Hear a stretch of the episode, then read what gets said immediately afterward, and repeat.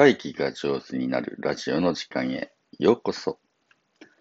皆さんおはようございます。ファシリテーターの青木マッキーです。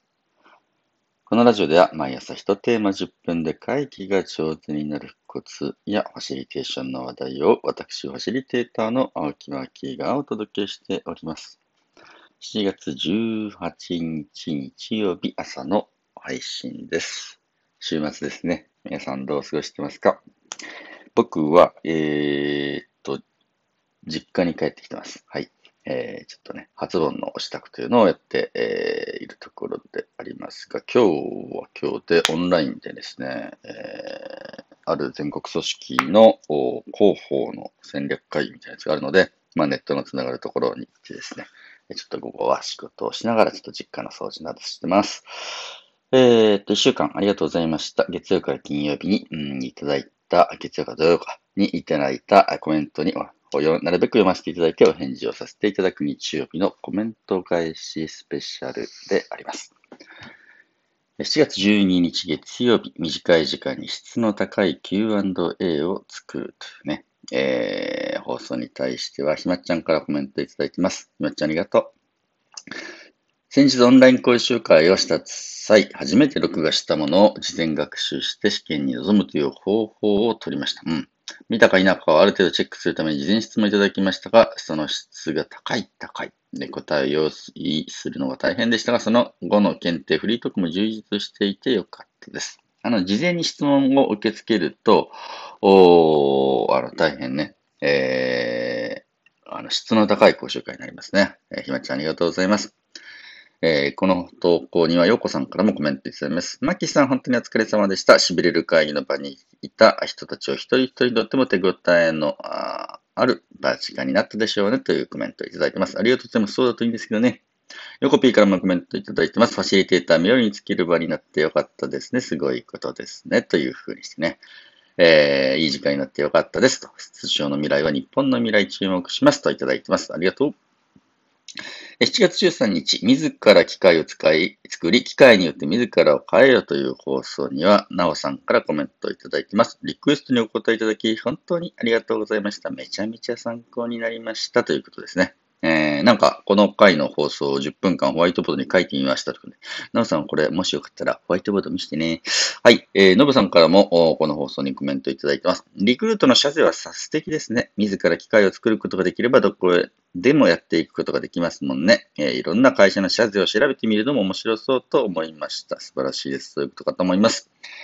コピーからもコメントいただきます。コピーいつもありがとう。私は朝ドラオタクなので毎日欠かさず見ています。ファシリテーション鍛える場にするなんて思いもしませんでした。さすがマーキー。でも、毎回のように感動して泣くから。私はちょっと無理かもしれません。あの、朝ドラって泣けるよね。15分であんなになんで泣けるんだろうと思うんだけど。僕もね、あの、よく泣きます。えー、泣くような心を揺さぶるときにトレーニングになるかなと思っただけです。はい。えー、っと、7月曲か。えー、金物の街、いみきからの質問にお答えしますという回には、えー、ですね、えー、横 P からコメントいただきます。オンラインを使いこなす練習に参加するイヤホンする人数を多くしない、見ましました。というでね、金物町のイベントうまくいくといいですね。ありがとうございます。ようこさんからね、あの、私も質問させてくださいというね、質問を頂戴していますので、これちょっと次回のですね、放送に活用させていただこうと思います。会議に参加する側がいい会議に変えていく方法という質問ですね。また詳しくは次回。嬉しいね。こうやってね、質問いただけるのがね。はい。えー、っと、7月15日、ホンダ自動車の特徴的な会議法、ワイガヤというやつを紹介したところ、ヨコさんからワイガヤ会議ができるような組織は違うな。そりゃそうだ。うん。川の力は、えー、最近ガソリン車買いました。次は電気自動車買えるといいな。そうですね。もう、あの、次の次ぐらいには僕らも、次電気自動車になってくるかな。次かな。うん。ヨコピ。えー、ポスト意識を持って会議をするってすごいですね。さすがトヨタと。ね、ゴーンさん、ファシリテーター要請してたんですね。それも驚きです。ホンダもすごいな。ワイヤー会議もいいですね。ガソリンスタンドもなくなるのかなここね、結構鍵になってくると思います。ガソリンスタンドから街からなくなると、ちょっとした変化ですね。充電ステーションをどう増やすのかが鍵だそうでございますよ。えー、7月16日、早知年団の今井さんと森俊について話しましたという放送には、陽子さんからコメントいただいています。えー、生も死も日常の生活から離れてしまっているし、選択肢もないように思っていました。えー、家族と話してみるチャンスを持ちたいです。とのこと、ありがとうございます。のぶさんもコメントありがとう。自分の命を終える場所を自分たちで手入れするって素敵ですね。本当ですよね。それできたら僕もいいなと思います。最後の最後まで丁寧に生きている感じがします。誰かに話すことは手放すことにつながるんですね。鬼滅の刃は呪術回戦は生と死に向き合ってますもんね。今求められているテーマかもしれません。ということで、のぶさんコメントありがとうございます。つむじーからもコメントもらってます。つむじありがとう。命が輝きますように、素敵ですね。死を考えるから生を受け入れることができる。ゲド戦記の言葉を思い出しました。朝から素敵な学び、ありがとうございます。あの、ゲド戦記って本当素晴らしいですね。